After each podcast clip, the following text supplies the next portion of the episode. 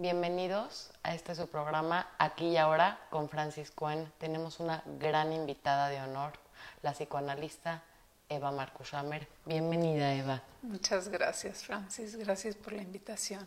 A ti es un gran honor que esté aquí y con un gran tema, el tabú del suicidio.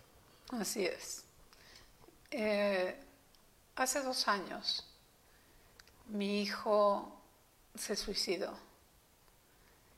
y como todos los suicidios, además de ser un estigma, dejan muchas preguntas. Preguntas que nadie puede contestar, ¿sí? porque ya mi hijo no está para contestármelas. Y me doy cuenta cómo empieza a generarse. Perdón, lo vas a tener que editar. Este, cómo esto a mí me hace cambiar de una manera transformativa. ¿sí? Y yo me enfrento con dos caminos. O me mato o encuentro una razón para vivir. ¿Sí? Porque el dolor es tan fuerte, Francis, que es indescriptible. ¿Sí? No, no, no alcanzo en mi libro, en el primer capítulo de mi libro donde hablo sobre el dolor, ahí sí te puedo decir que la gente me ha dicho que se siente muy identificada, que se siente entendida, escuchada. Y es que fui plasmándolo minuto a minuto con una afán y una desesperación para acompañar a otros que transitan el mismo dolor. ¿Sí?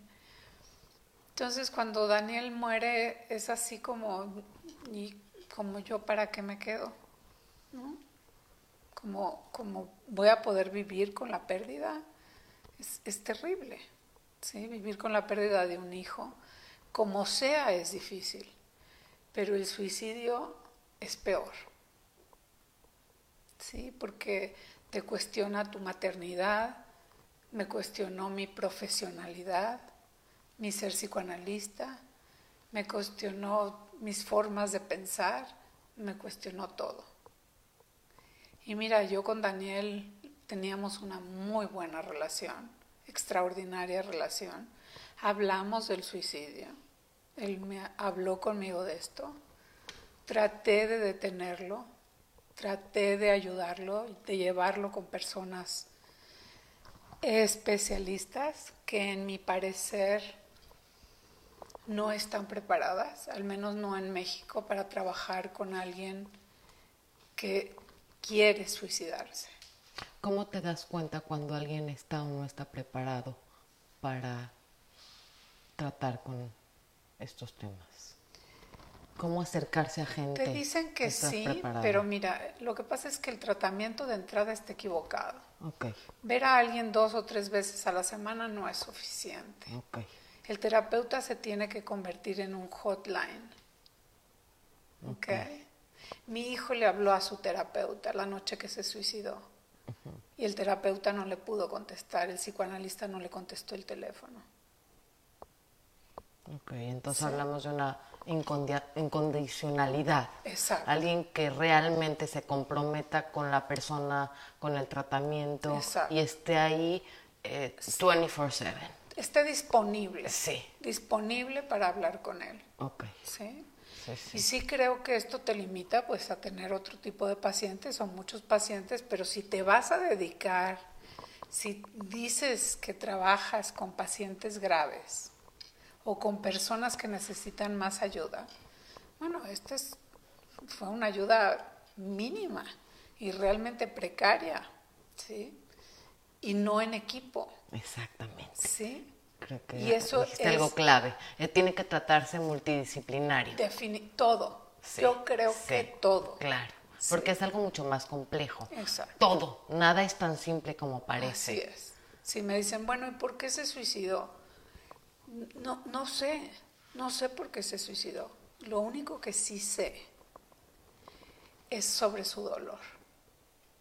¿Sí? ¿Qué decía ese dolor? Realmente no, no es que él me dijera, él me hablaba de su angustia, pero yo comprendo su dolor a través del dolor que yo siento. Exactamente. ¿Qué dice tu dolor, Eva? Y mi dolor dice que lo entiendo. Sí, una que gran lo empatía. acepto, que siento compasión por él y que lo entiendo muy bien. No sé si yo hubiera podido con ese dolor vivir. Más bien, si puedes con este dolor. Si puedo con este dolor vivir. Todavía no sé. ¿Sí? está bien no saber. Y es como esta parte de aceptar lo que está pasando y aceptar las emociones, porque las emociones ahí están. No son buenas ni malas, son. Y lo que está pasando está pasando. Y es como esta parte de, esto es lo que hay. Y cómo vas a manejarlo. Y eso habla de tu profundo amor por él y tu profundo dolor, que no es o, es y. Es esta gran ambivalencia. Así es, y que se vive junto, porque como yo les digo, no es que todo el tiempo estés adolorida y te quieras matar, no es cierto. ¿Sí? Cuando veo a mi nieto estoy feliz. Cuando estoy con mis hijos estoy feliz. Cuando estoy con mis amigas estoy feliz. Ahorita de verte después de tanto tiempo estoy feliz. Es que este sería ese pensamiento blanco y negro o, y negro, blanco o negro, simple, absolutista. Y es que la vida no es esto, la vida es integral. Como dices, a momentos me imagino que tu hijo estaba feliz y estaba bien y a momentos estaba desesperado y en esta angustia. Es por eso que tú tienes esta capacidad de entenderlo, porque así como vivió él, vives tú y vivo yo. Cuando te dicen cómo estás, pues a ratos. Todo es a ratos. A ratos. Depende a qué horas me preguntes. exactamente, porque no puedes estar, todo el tiempo bien y todo el tiempo mal. Sin embargo, creo que me parece maravilloso y valioso tocar este tema tabú, porque así como eh, te pasó esto a ti, creo que hay mucha gente allá afuera que puede vivir, estar viviendo lo mismo, ¿no? Y de qué manera podemos ayudar allá afuera a la gente que nos está escuchando. ¿no? Con este tema que es tan doloroso, tan incómodo y que no se toca. Mamás, Conéctense, conéctense. Es que hay una gran diferencia entre estar conectado con tu hijo y estar presente. Exacto, de cuerpo. O sea, estar ahí porque hay mamás que dicen, es que yo, estoy. ¿Y en qué calidad estás? ¿Estás con tu teléfono? ¿Estás en tus propios pensamientos? Porque no es tan fácil en la vida que vivimos. Eh, eh, tratando de ser la supermamá, tratando de ser la eh, eh, profesionalista, tratando de ser la superesposa. Hay una autoexigencia, ¿no? En la que vivimos. Sin embargo, el realmente estar aquí y ahora, como estamos aquí tú y yo, conectadas, ¿no? Porque hay una verdadera conexión y se siente. Cuando uno está realmente conectado, se siente desde la mirada, se siente desde que realmente se estás escuchando, ¿no? Y es ahí cuando conoces a tus hijos o cuando conoces a tu pareja o cuando conoces a las personas que están a tu alrededor. Definitivamente y además con los horarios que tienen los hijos y las mamás, yo creo que el contacto es mínimo. Es verdad. Sí, es mínimo porque tienes que correr a la clase y tienes que correr a la entrevista y tienes que correr a tu propio trabajo y, y, así pasa, ¿sí? Pero en eso que pasa, los hijos van teniendo una vida privada y una vida privada muchas veces de muchísimo dolor, de mucho dolor. De soledad. De soledad, sí, porque de desconexión. Sí, porque si yo no puedo hablar, y te digo homosexualidad porque mi hijo es gay, era gay, primer estigma que, que vivió y que sufrió, sí, y después esto que pasa, que es para mí el estigma, porque ahora yo vivo el estigma que él vivió cuando tuvo que tolerar ser marginado por, el su, rechazo. por su elección sexual. Entonces, primero el rechazo. Y es un... Mira, cada vez esto está más abierto, Eva. Sí, afortunadamente. Afortunadamente cada vez hay más tolerancia a las diferencias. Sin embargo, me imagino que hace 30 años no era lo mismo que pasa hoy en día. Ah, no, los juegos eran este maricón, este, no juegas fútbol, no sirves para nada. Y las palabras tienen un poder y tienen un impacto emocional. Y si tenemos la conciencia de lo que la palabra hace, nos hace y hace en el otro, tendremos mucho más conciencia antes de decirlos. Estaríamos más callados. sí. De verdad estaríamos más callados porque no hay tanto que decir. No hay tanto. ¿sí? Con la conexión es suficiente, con estar conectado y darte cuenta es suficiente. Fíjate que cuando yo llegué, porque me mudé de México a San Francisco, con la idea de que como mi hijo vive allá, dije, mm. bueno, voy a poder estar con él, sensacional, y, y, este, y ya me toca estar con mi hijo. Además, teníamos una conversación y una comunicación y una vida muy divertida en conjunto. Entonces, me fui muy emocionada por poder vivir finalmente, después de tanta independencia suya, con él. Y ahí es ahí que me doy cuenta que estaba tan enfermo. Mira. Sí. Y entonces eso te lleva a pensar, estaba tan conectada con mi hijo que me apuré a cambiarme de lugar para estar con él porque finalmente pasé con él el último año y medio de su vida. Qué regalo. Qué regalo. Qué regalo. Entonces era tal tu conexión que uno como más sabe cuando algo yo creo está pasando. Yo creo.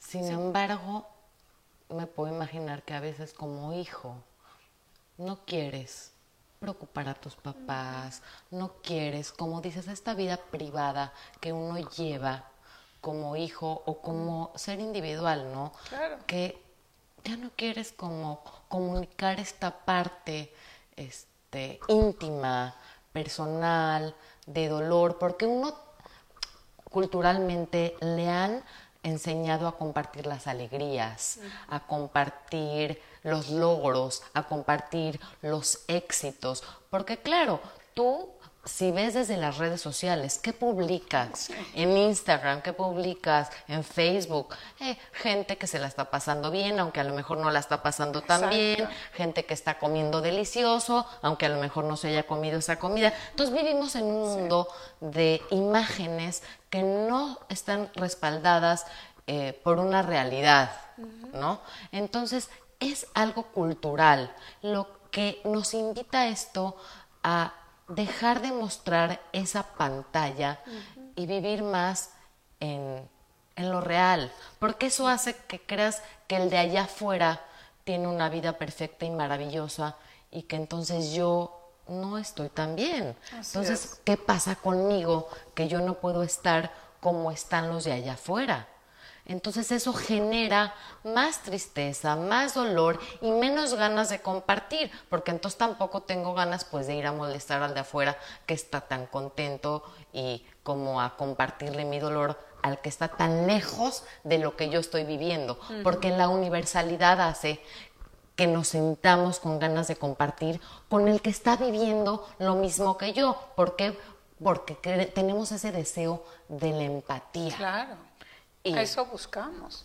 La gente que está viviendo lo mismo que yo. Sin embargo, si el de allá afuera me acabo de meter a su red y estoy viendo que está tan contento, pues con él no me voy a acercar. Y a medida que nos mostramos más reales, podemos compartir esto. sí, me decían, me decían, algunas amigas me dijeron, ¿cómo eres capaz de abrirte así? Mira. ¿Cómo le hiciste? Y volteé y muy no tengo nada más que perder. Porque estás muy trabajada, Eva. ¿Sí? Y porque tienes ganas que el de allá afuera se muestre tal cual. Porque como dices, tú te estás abriendo desde el fondo de tu corazón, con ganas de ayudar, porque tu objetivo realmente es que esto que te pasó no, se quede acá. Pasar. Sí. Sirva de lección allá afuera. Exactamente. Exactamente. Les digo a las mamás que se oponen a sus hijos gays, tranquilas. De verdad que el problema no va por ahí. ¿Sí? Nuestro único interés como madres es que sean felices. ¿Por qué nos metemos en la vida sexual privada de nuestros hijos? Intimidad. Es su intimidad, ¿no? Que hagan lo que quieran con su vida. Nosotros ya estamos haciendo lo que queramos, ¿no? Escogimos una pareja, tuvimos los hijos que quisimos, estudiamos lo que quisimos. Bueno, creo que la misma libertad se la tenemos que dar a nuestros hijos. A mí me parece que la educación comete un gravísimo error. Yo lo he dicho. ¿Por qué hay que salir del closet. ¿Qué es eso de salir del closet? Claro, creo que el lenguaje y la narrativa de entrada está equivocada, porque son ideas que nos ha dado la cultura que según quién, quién dijo que está bien y que está mal. Y yo lo que he dicho mucho acá es, si las ideas que tienen te sirven para tener una mejor calidad de vida, consérvalas si no te sirven y no te están dando una mejor calidad de vida, deséchalas. ¿Por qué las conservas? Yo le decía a mi hijo, ¿cómo, hijo? ¿Cómo que vas a salir del closet? ¿Cómo que le vas a decir, hola, mucho gusto, soy gay? Le dije, ok, yo voy junto a ti, les voy a decir, hola, mucho gusto, soy hetero. ¿Vale? Claro. Y me veía así, no, mamá, es que les tengo que decir a mis amigos. ¿Pero por? qué? Pero mira tener una mamá tan compasiva, tan trabajada, con la información, me imagino que él se ha de haber sentido muy afortunado y muy eh, sentido esta compasión y este abrazo, ¿no? De tener una mamá que lo contuvo y lo aceptó desde el primer momento, porque de entrada el primer rechazo es de uno hacia uno. Así es. Pero si tu mamá y en tu casa tienen esta aceptación, es un gran alivio. Es un alivio, pero no le alcanzó a Daniel. No le alcanzó. ¿Y sabes por qué? Porque el mundo sigue discriminando a la población gay. Punto. Porque eso no ha cambiado. Porque si en Estados Unidos el 50% de las personas están en contra del matrimonio gay, tú imagínate cuántos en México. Sí, no está tremendo. y en San Francisco es muy aceptado, pero estaba leyendo que la causa de muerte en Estados Unidos, número dos, la segunda causa de muerte, es, por suicidio. Pero es sabes muchísimo. en, México en Canadá tres, sí. En México también. Sí, es la ponen, la ponen como en el 10, Francis, sí. pero es un error porque en el Ministerio Público no, los, no lo escriben como se suicidó. Lo, lo escriben como tuvo un accidente. O sea, tan es tabú. Tan tabú. Que ni siquiera lo, lo ponen como el mismo, tal. El mismo gobierno. Sí, sí. Sí, pero es una epidemia. Estamos viviendo en Y cada vez más ha incrementado muchísimo. Entonces habrá que preguntarse, ¿qué está pasando como sociedad? ¿Qué estamos haciendo? Porque lo estamos alimentando qué está pasando como sociedad, que esto está en incremento. Cuando con la información que tenemos tendría que ser al revés. Cuando tenemos tanto acceso a tantas, eh, a tantas, a eh, todo. sí, a todo que tendría esto que ser algo para aumentar nuestra calidad de vida, no para, para generar esta eh, tristeza, dolor, eh, distancia, ¿no? Como dices, cada vez estamos más lejanos, cuando tendría que ser al revés. Definitivo. Yo ahorita estoy pensando en otro estilo de terapia. A ver. A ver, más del psicoanalítica. A mí me parece que necesitamos ayudar a todos a vivir aquí y ahora, como es tu Como mindfulness. Como, tu programa lo dice. Sí, sí, sí. Me parece que hay técnicas extraordinarias que te lo permiten de estar realmente conectado con todo, ¿sí? Y nos vamos a dar cuenta que todos somos iguales. Yo tengo mi teoría, todos somos iguales. Es que sí somos, Eva, sí todos, somos. Todos, todos tenemos envidia, todos tenemos celos, todos tenemos rivalidad, todos odiamos. Es que a medida que aceptes tus emociones que están como con esta connotación negativa, porque no tienen una connotación eh, negativa, las emociones son. y todos estamos llenos de todas estas emociones. Lo que pasa es, como te digo, culturalmente y sobre todo hay ciertas familias en las que las emociones de envidia, de celos, de son como, no, no, tú eres una niña buena y las niñas buenas no se enojan y las niñas buenas eh, este, no, lloran. no, entonces esto es lo que tiene que ir cambiando porque a medida que aceptemos estas emociones, de entrada no nos vivimos como malos, de entrada nos vivimos como humanos porque nos humanizamos, como que nos podemos equivocar, como que nos podemos enojar y en segunda no las actuamos, porque cuando las negamos, las, actuamos. Se nos salen de las manos. De pronto, si tú no te vives como enojona, entonces tú no te enojas, pero de pronto pasa algo y ya estás tan cargada de enojo, ese enojo que no has aceptado y pasa algo mínimo y explotas y no entiendes por qué estás explotando con algo tan chiquito y te vives como, ¿qué me pasó?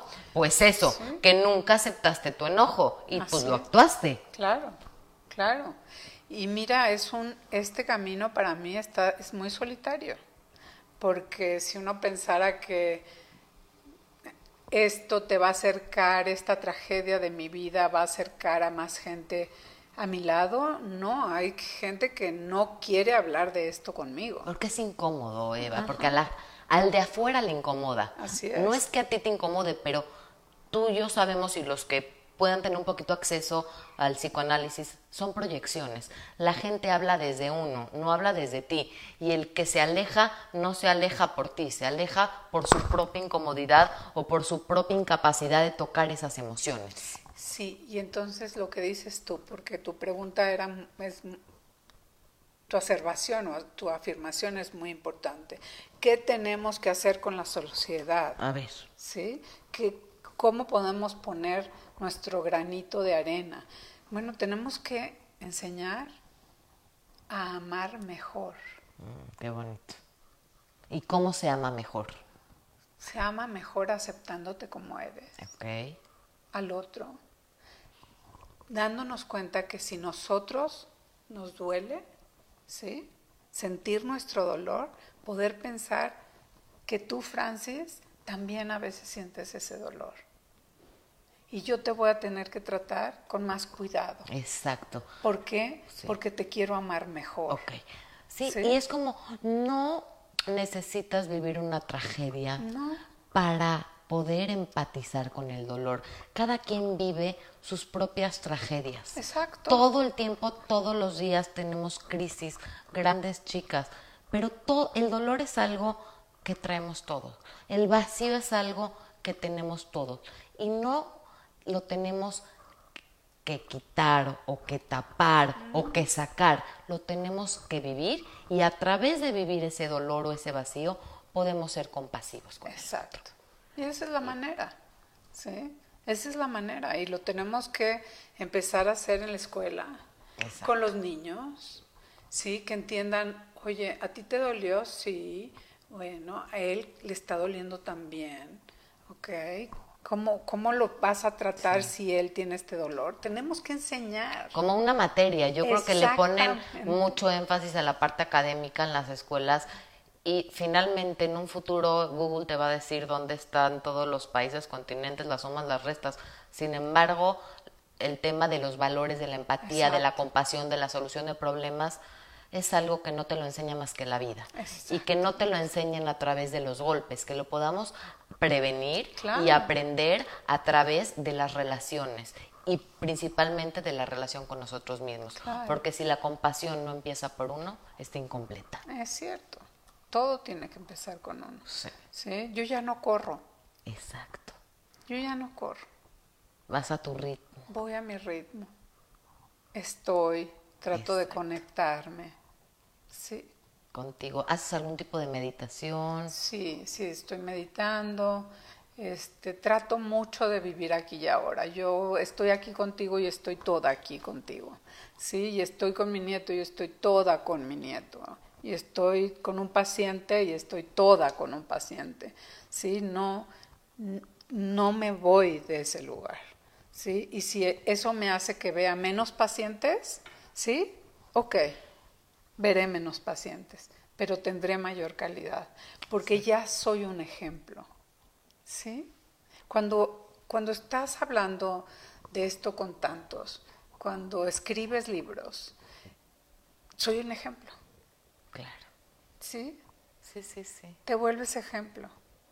Y bueno, a este ejemplo le pasó la tragedia de que su hijo se mató. Ah, porque este ejemplo es mujer y es humana. ¿Sí? Y porque mi hijo de 35 años tenía una vida propia y él tenía el derecho de hacer con ella lo que él quería.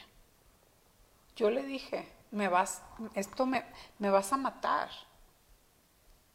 Y en su nota de despedida me dijo, te adoro, te admiro, pero me quiero más a mí mismo y ya no aguanto con este dolor. Voy a tomar la decisión más difícil de mi vida. Y el que se suicida quiere olvidar. Quiere desaparecer. Pero hay una parte del que quiere vivir. Y ese es el problema, que no hay, tengamos una ayuda más personal y más detallada y más cuidadosa con ellos. A mí cuando consulté al psiquiatra y este y el psicoanalista y el psicoanalista lo vio me dijo, "Tú eres una mamá sobreprotectora, tu hijo no se quiere matar, no tiene ideas de suicidio." Le dije, "Claro que tiene ideas de suicidio. Yo quiero que tenga un acompañamiento todo el tiempo, porque yo no puedo estar todo el tiempo." puedo estar, estoy mucho, pero no todo el tiempo. Y me dijo, ay, no, para nada, estás exagerando. Sí, la única que sabía que él se podía matar era yo. Porque era la que estaba más conectada a él. Y lo hablamos, y le supliqué, y lo regañé, y le dije es un momento. Y me decía, más soy alma vieja, dame chance, ya acabé de estar.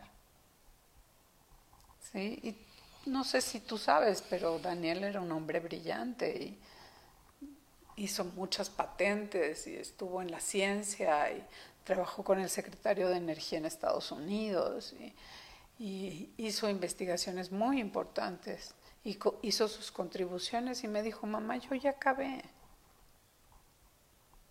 ya acabé. ¿Sí? Y ahora me toca aceptarlo y, y buscar algo para mí que sea lo suficiente para vivir.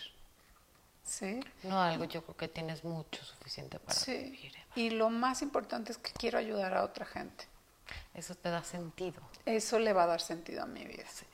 Definitivamente. te da sentido. No le va a dar, te da hoy sentido. Porque tienes una responsabilidad. Sí. Tienes una responsabilidad allá afuera. Así es. Contigo y, y con los demás que están Y allá afuera sí, porque creo que esto este, puede ayudar a muchos que están pasando por lo mismo, a muchas mamás. Muchas mamás. que ven eso y que están pasando por eso y, que a lo mejor no hay esa ayuda allá afuera, como dices, este tan fina, tan desarrollada, tan este, lista y que también es una llamada a la gente que está preparándose para tratar con gente que está en este mismo riesgo, en riesgo y qué necesitan para para tratar con esta gente que si necesitan que estén incondicionalmente y hicieron ese compromiso para tratar con esta gente, pues lo que implica ese compromiso. Así como un ginecólogo que si le habla a su paciente y son las 4 de la mañana que tiene que ir a parir, pues se sale de su cama y va. Igualmente un paciente que si le habla a las 4 de la mañana, así de importante es. Y así es el mismo nivel de compromiso. Definitivamente. Y, y ahora hay todo un método que están haciendo en Harvard sobre cómo prevenirlo cambiando el pensamiento. ¿Sí? cambiando el pensamiento suicida. Entonces, sí me parece que el psicoanálisis es básico, pero también esta otra técnica. Más cognitivo-conductual. Exacto, me parece importante. Y también un grupo de jóvenes que lo hayan pensado. Sí, a lo mejor eh, terapia grupal, como el tema de la universalidad, para ver que no están solos, que no son los únicos, que le pasa a más gente, ¿no? Sí, como es multidisciplinario, con psiquiatra, con grupo, con psicoanálisis, con cognitivo-conductual. O sea, utilizar toda la más ayuda posible para que haya un nivel de contención, porque lo que más necesitan es contención. Así es. ¿no? Pues, te agradezco, Eva, de verdad que es un placer tenerte. Gracias por la confianza, gracias por abrir tu corazón, este, que me parece que es de gran ayuda para toda la gente que nos está escuchando. Y me gustaría que este, nos hables de tu libro, por favor. Eh, la otra vida de Daniel este, está siendo presentado por todos lados en este momento, radio, televisión, aquí con Francis Cohen. Eh, lo olvidé porque vengo de otra entrevista que me los quitaron los que traía, pero lo encuentran en Amazon y espero que pronto se peleen todas las editoriales por tenerlo en México y en la República. Este, si quieres dar tus datos, dónde te encuentran. Claro que sí. Mi correo es evamarcus18 arroba gmail.com. Estoy para servirles.